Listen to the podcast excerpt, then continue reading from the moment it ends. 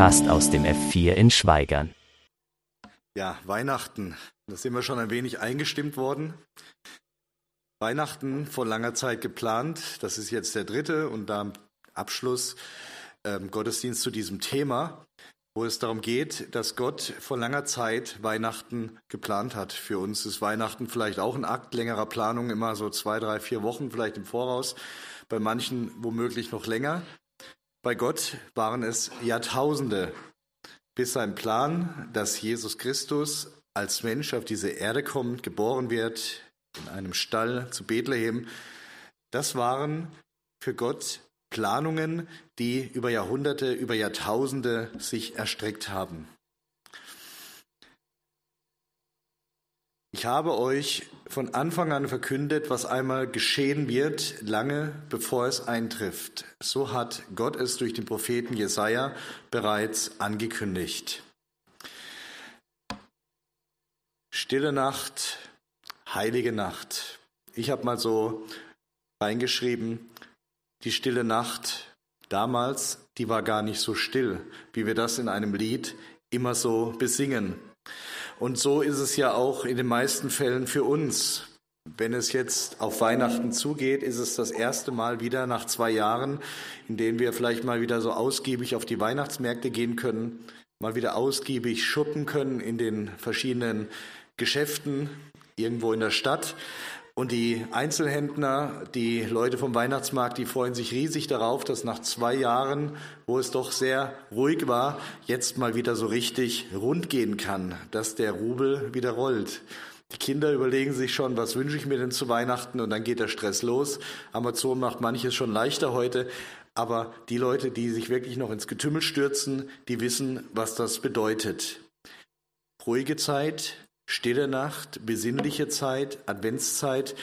Für viele von uns war das nicht so gewesen. Gerade die, die ihr Kinder habt, wisst das dann sicherlich auch, dass das dann noch mal einiges mehr mit sich bringt, wenn dann vielleicht so manche Schulaufführungen kommen, verschiedene Veranstaltungen, wo man planen muss, vorbereiten muss, das Haus putzen muss, Baum aufstellen, Geschenke holen. Es ist gar nicht so ruhig und besinnlich, wie man sich das eigentlich so wünscht.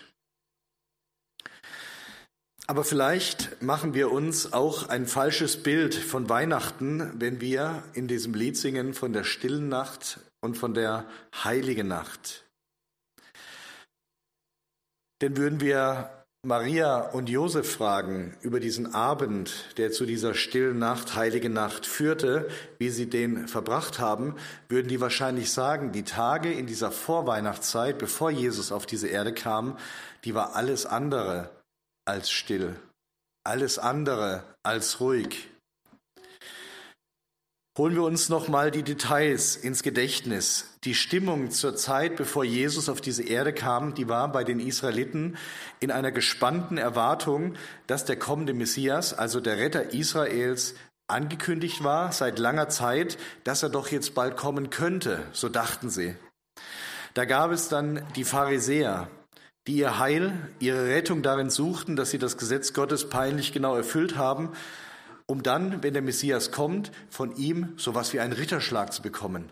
Du bist ein guter Pharisäer gewesen, du hast dich ans Gesetz gehalten und jetzt wirst du belohnt werden, so dachten sie.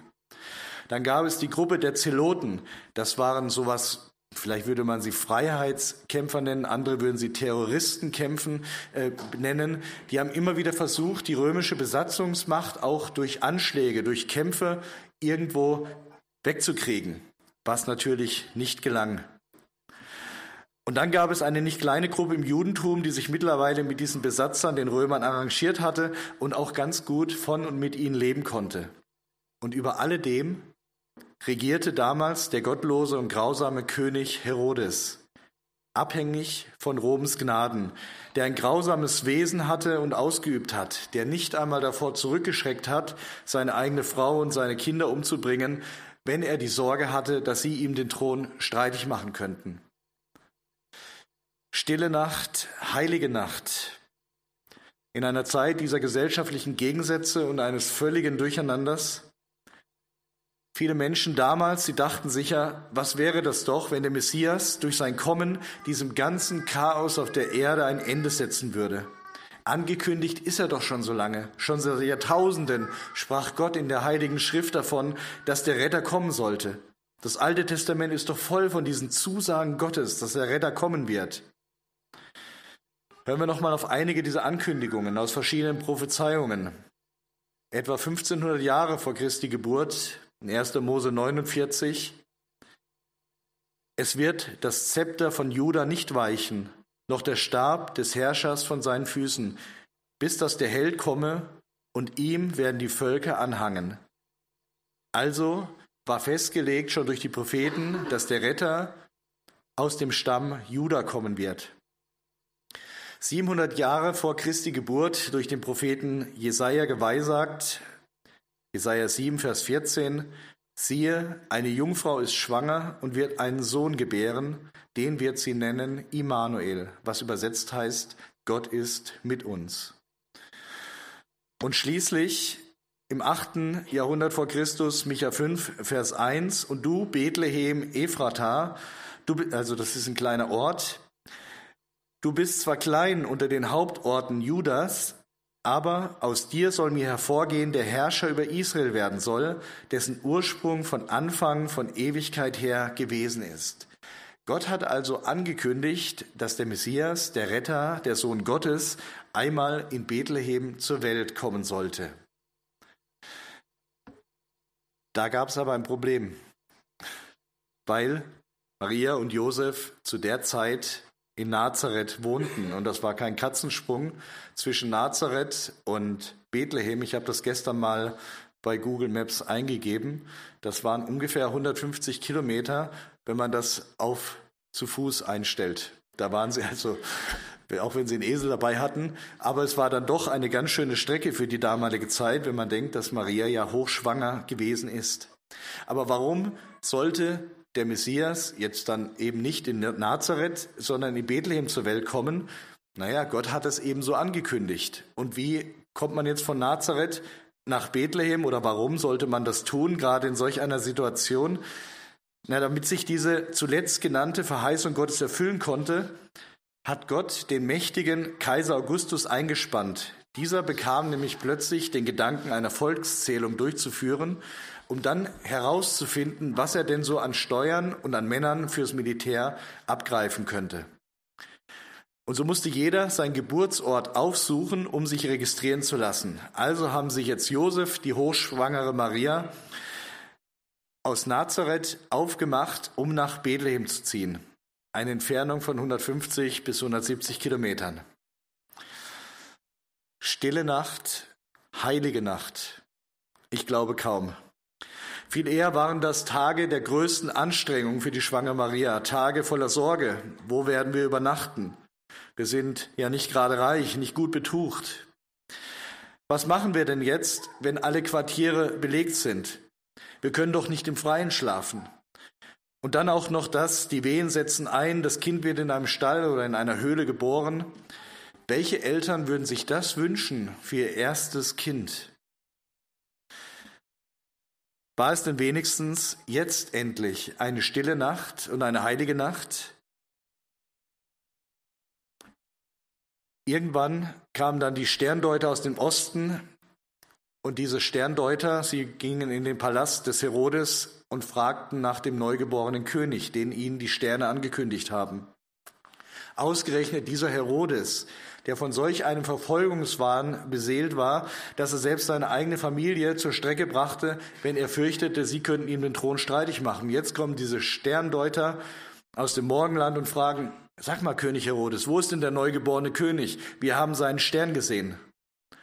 Und bald darauf mussten Maria, Josef mit dem kleinen Jesus nach Ägypten fliehen, damit sie nicht in die Hände des kindertötenden Soldaten des Herodes fallen. Die Ankunft des Retters von vielen erwartet, von vielen ersehnt, vielfach war sie angekündigt. Aber wann wird es soweit sein, fragten sich die Gläubigen zu jener Zeit. Paulus schreibt dazu im Galaterbrief, im Brief an die Galater, einige Jahrzehnte später nach Jesu Geburt, Als aber die Zeit erfüllt war, sandte Gott seinen Sohn, geboren von einer Frau und unter das Gesetz getan, damit er die, die unter dem Gesetz waren, erlöste, damit wir die Kindschaft empfingen. Weil ihr nun Kinder seid, hat Gott den Geist seines Sohnes gesandt in unsere Herzen, der da ruft, aber lieber Vater. So bist du nicht mehr Knecht, sondern Kind. Wenn aber Kind, dann bist du auch Erbe durch Gott. In unserem Text lesen wir, dass Jesus unter das Gesetz Gottes, in das Gesetz geboren, hineingeboren, unter das Gesetz gestellt wurde. Und das bedeutet Folgendes. Gott wollte den Menschen durch das Gesetz Gottes aufzeigen, dass sie das Heil durch Christus gewirkt brauchen, wollte sie darauf vorbereiten, indem er ihnen zeigte, dass sich den Himmel eben nicht durch ein gutes Leben verdienen können. Das ist ja bis heute solch ein Irrglaube, den viele Menschen haben, dass sie sagen, wenn ich nur ein guter Mensch bin und wenn ich mich nur möglichst anstrenge, die Gebote zu erfüllen, ja, dann wird mich Gott schon in den Himmel lassen.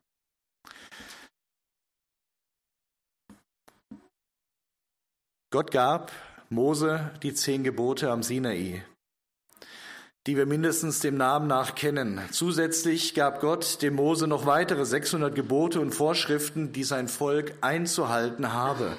Und Gott kündigte seinem Volk an, wenn du dich an meine Worte hältst, wenn du das tust, dann will ich dich segnen.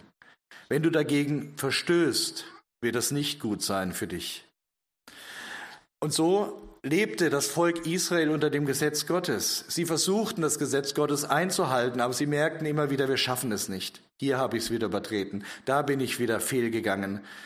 Und deswegen mussten Opfer gebracht werden. Tiere, die stellvertretend für die begangene Schuld der Menschen ihr Leben ließen. Und bei jeder dieser Opfer wurde dem Volk deutlich vor Augen geführt, Egal, wie sehr wir uns auch anstrengen, egal, wie wir uns bemühen, wir können das gute Gesetz Gottes nicht wirklich einhalten. Wir tun immer wieder Dinge, die Gott missfallen. Wir übertreten immer wieder sein Gebot. Wann endlich schickt denn Gott seinen Retter, der uns aus dieser ganzen Situation heraus erlöst?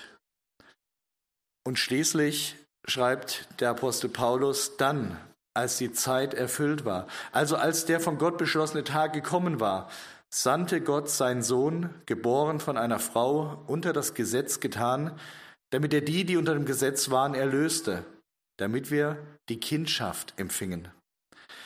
Damit Jesus zu unserem Retter werden konnte, musste er alle diese 600 Gebote und Verbote erfüllen, beziehungsweise er durfte überhaupt nicht sündigen. Und das war alles andere als einfach. Das haben die Menschen, die Generationen vor ihm lebten und auch nach ihm lebten, immer wieder erfahren. Immer wieder, wenn sie versucht haben, ich möchte Gottes Gesetz und Ordnung und Gebote erfüllen, merken sie doch immer wieder, wie schwer das ist und dass es auch bei allem Anstrengen oft nicht klappt. Und das war auch für Jesus kein Spaziergang. Er wurde hart angefochten, er wurde versucht. Im Brief an die Hebräer steht, dass Jesus in allen Dingen, in allen Bereichen des Lebens so versucht wurde wie wir, aber dass er ohne Sünde blieb. Und so kam Jesus, um uns vom Gesetz freizukaufen. Die Menschen freizukaufen, die vergeblich und verzweifelt versuchten, sich durch ihre eigenen Anstrengungen den Himmel zu verdienen. Und wie viele Menschen versuchen das bis heute? Wenn man ihnen dann von Weihnachten erzählt und ihnen die Engel des Wortes von damals zitiert, Fürchtet euch nicht. Siehe, ich verkündige euch große Freude, die einem Volk widerfahren wird. Denn euch ist heute der Heiland geboren, welcher ist Christus, der Herr in der Stadt Davids. Jesus, der lang angekündigte, der sehnlich erwartete Retter, ist geboren. Er ist, zu, er ist gekommen zu seinem Volk. Alle diejenigen, die an ihn glauben, freizukaufen.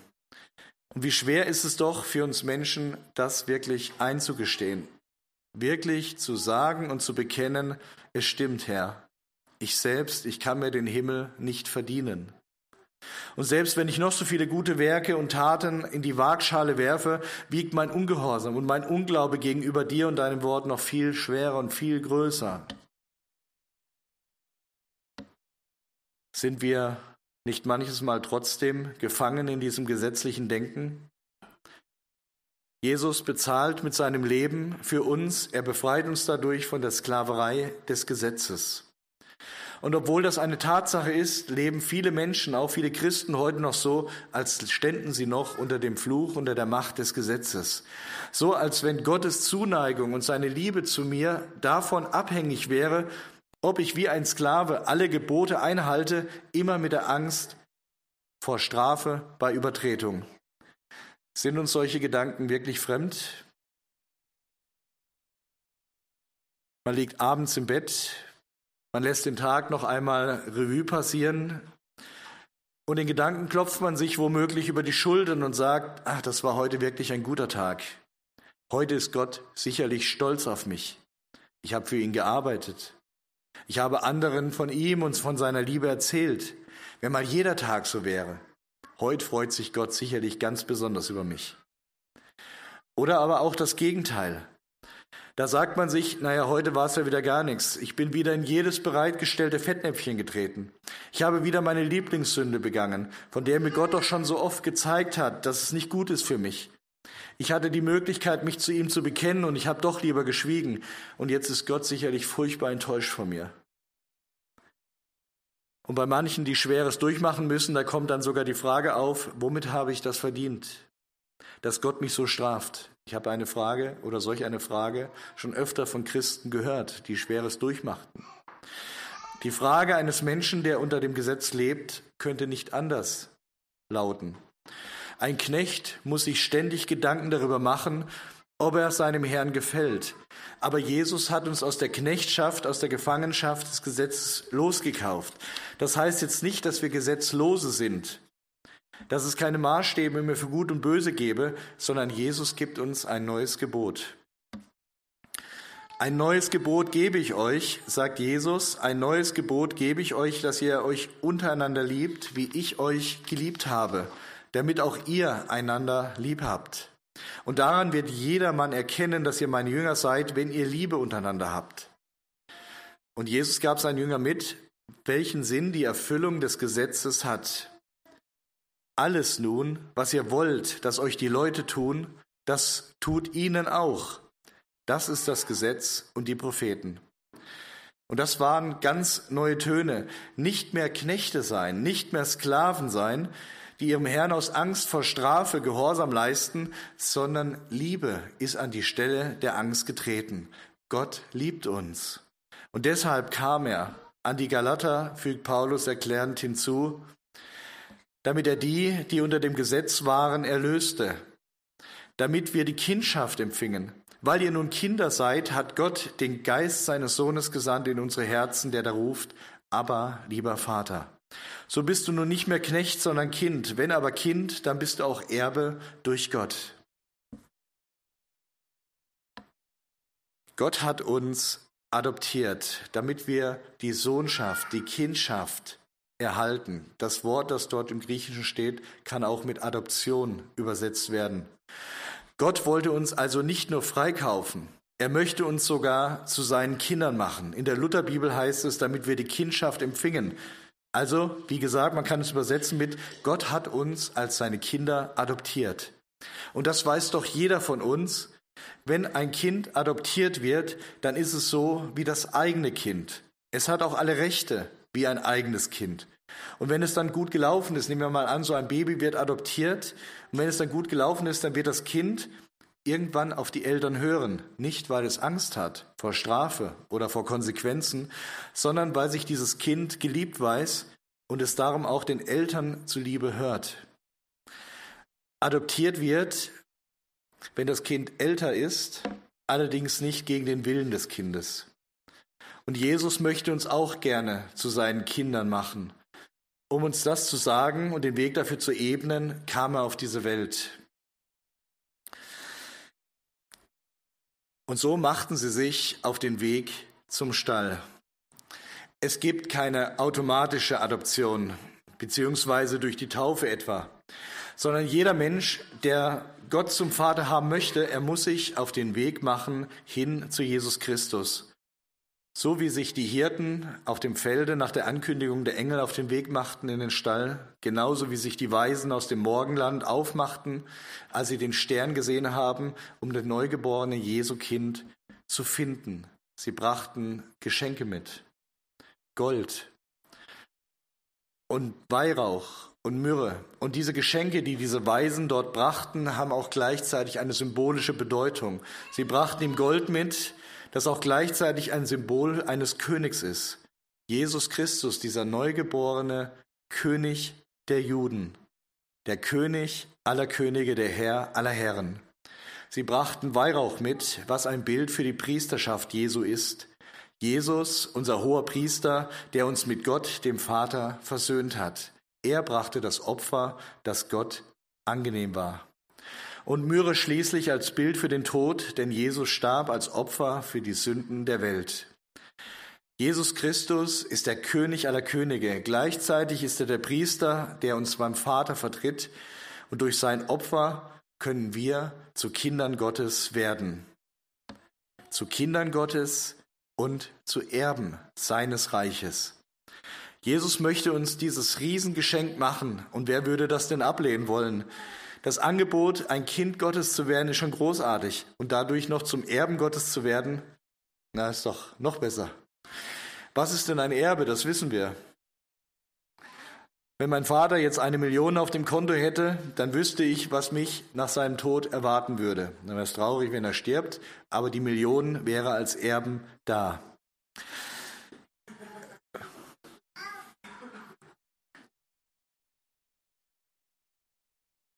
Aber ich habe das Geschenk Gottes angenommen und somit Gott als Vater bekommen, dem die ganze Welt gehört. Der ist nicht nur Millionär, dem gehört die ganze Welt. Der uns durch sein Leben, der uns durch das, was er getan hat, ein Leben nach dem Tod verspricht, das herrlicher sein soll als alles, was wir uns jetzt im entferntesten nur ausmalen können. Und das Beste daran ist, dass wir das Erbe bekommen, sogar ohne den Tod des Vaters oder auch ohne den Tod, sage ich jetzt mal, äh, Jesu. Insofern, dass Jesus ja wieder auferstanden ist. Er lebt. Das ist jetzt alles nicht nur alleine Vertröstung, auch später nach dem Motto, wenn du gestorben bist, dann wird alles gut. Wir bekommen als Anzahlung dieses Erbes heute schon, wenn wir dieses Geschenk Jesu annehmen, den Geist Gottes. Und das ist ein Geheimnis, das man eigentlich nicht erklären kann. Aber es bewirkt, dass wir zu Kindern Gottes werden. Durch diesen Geist Gottes, der in uns Raum nimmt, werden wir zu Kindern Gottes, hat uns Gott adoptiert. Aus Angst vor Gott wird Freude. Wir dürfen Gott Vater nennen, wir dürfen Gott Papa nennen. Wir dürfen Kinder eines Vaters sein, bei dem nichts so möglich ist. Aber es ist ein Geschenk. Und eben das macht es für viele Menschen so schwer, dieses Geschenk anzunehmen, weil wir doch daran gewöhnt sind, im Laufe des Lebens daran gewöhnt wurden, dass alles im Leben auch irgendwo seinen Preis hat. Und was nichts kostet, ist doch auch nichts wert. Uns wäre es doch viel lieber, wir könnten uns den Himmel erarbeiten, wir könnten ihn uns kaufen, aber der Preis wäre viel zu hoch. Jesus hat diesen Preis bezahlt. Er bezahlte mit seinem Leben. Und deshalb ist Weihnachten nie alleine auf das Kind in der Krippe zu begrenzen. Das Geschenk, das uns Jesus macht, geht über die Krippe bis zum Kreuz und bis hin zu seiner leiblichen Auferstehung. Für die, die es annehmen, wird es tatsächlich eine stille und eine heilige Nacht sein. Die Erinnerung daran, dass unser Retter zu uns kam, für alle anderen wird es vielleicht ein stimmungsvolles Familienfest sein, an dem man sich gegenseitig beschenkt. Das hat auch seinen Wert, aber es wäre doch schade, wenn wir das größte Geschenk sausen lassen würden, die Möglichkeit, Gottes Sohn oder Gottes Tochter zu werden. Die Engel sprachen, Euch ist heute der Heiland geboren. Das ist Weihnachten. Amen. Ich bete noch.